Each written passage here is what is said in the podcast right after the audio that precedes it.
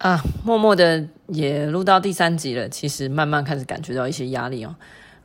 因为很怕那个录音的时候呢，讲不出话来，所以有的时候语速上其实，呃，如果有的时候会慢一点的话，还请就是各位朋友啊，多多包涵，因为我毕竟是一个人这个录音间，是实际上是在家里自己拿一个手机在那边对着手机自言自语哦，所以其实也有它的困难性在。啊，不过我尽力，因为其实我做这个录音的这个分享动作，或者说做 podcast，真的就是只是呃为了分享嘛，分享我的想法，还有分享我嗯对于教育的很多呃一些呃观察啦哈，所以不见得呃内容都一定很紧凑，不过会我会尽量。呃，上一集有跟大家谈到，就是呃关于自学生的。生活的节奏啦，学习的节奏，还有以及介绍了我自己在家里面施行的这种所谓的学习项目，有介绍了这个部分。那我也拿我们家女儿，呃呃，现在正在做的这个呃计划，好了，来当例子啊，给大家做个参考。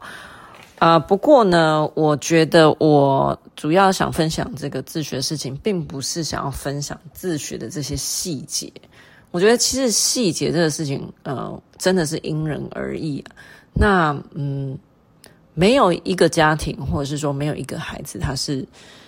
完全一模一样的，所以也不必照单全收，就是纯粹听个参考就好了。那其实我觉得我自己，呃，常常看这些，呃，比如说 Facebook 上面关于，比如说自学的一些。呃，一些呃粉砖啊，或者等等，我不知道那叫什么，反正就是 Facebook，啊、呃，然后他们会有很多社团，那我有呃注意了几个大的，那我觉得其实常常在上面看看看看看，累积了一两年，我发现很多人，呃，很多家长啊，他其实对于自学这件事情，他，哎，很不清楚的状态之下，他就想要让他的孩子自学。那其实我我我自己是蛮不赞同这样的，因为我觉得如果你没有把握你的孩子，就是就是说在你你你的自学计划下能够走得相对的好一点的话，那我觉得那你就按兵不动，就是反而可以从另外一个角度上来想，就是说如果呃家长能够放慢步调，或者是说改变对于小孩子。呃，学校生活的期待的话，会不会其实某种程度上也能够，呃，就是呃调整一些东西这样子？那也不一定要靠自学这这件事情来实现。我觉得，毕竟我是曾经待在教育现场第一线的人，所以啊，对于这个教育还算是有一些想法了。但是我发现那个呃，在 Facebook 上的这个自学社团里面，很多家长呢，他们呃自学的出发点可能跟我们有蛮大的一个差别。很多人他可能是因为家里小孩子本身他的个性问题，或者他呃在学校无法跟同学相处啦，或者是说他真的有去医院量测出哎就是不适合团体生活这样的一个指数，然后他想要。用自学这个方式来跟呃来帮小孩子做解套，嗯，那我们家的例子很明显的，呃，跟这个是完全不一样啊。就像是我刚开始思考自学这件事情的时候，我曾经打电话到呃这个宜兰县的这个教育局去询问相关的问题哦。那其实教育局，呃，我觉得他们承办人员他们也。很清楚的回答我，他说：“其实像我们这种 case，就是说小孩子本身没有什么问题，纯粹是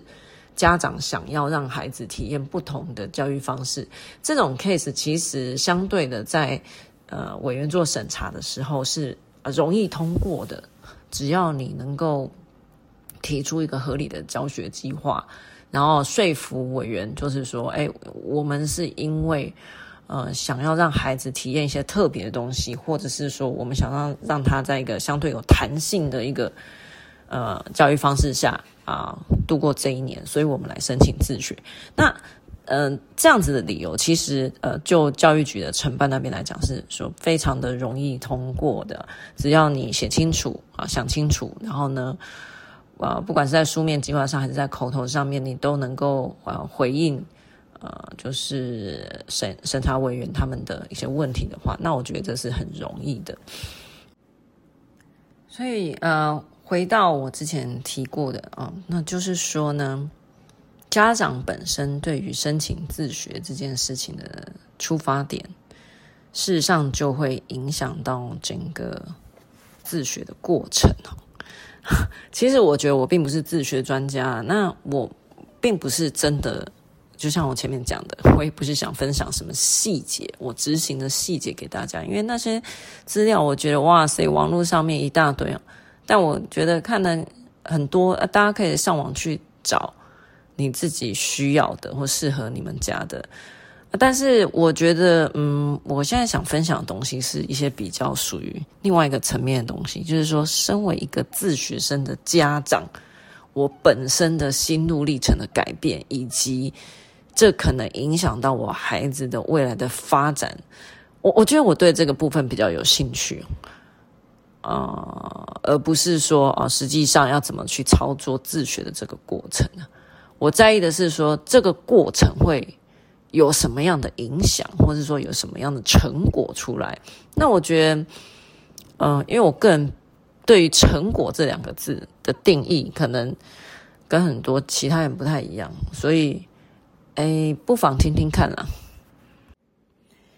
好吧，嗯、做个结论了。很多人可能会觉得说，听了这一集之后，会觉得我讲的东西有点琐碎。那我干脆在后面来，后面来帮大家整理一下好了，因为我。并不会去打什么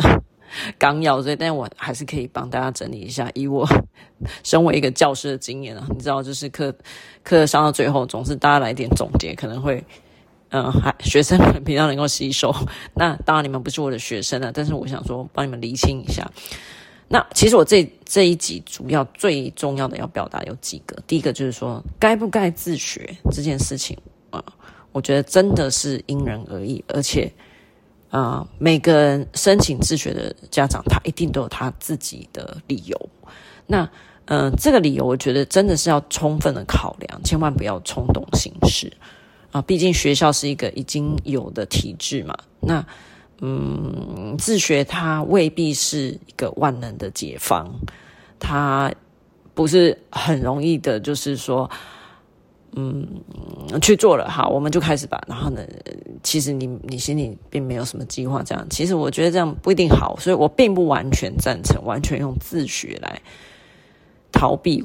啊、呃、学校生活这样子。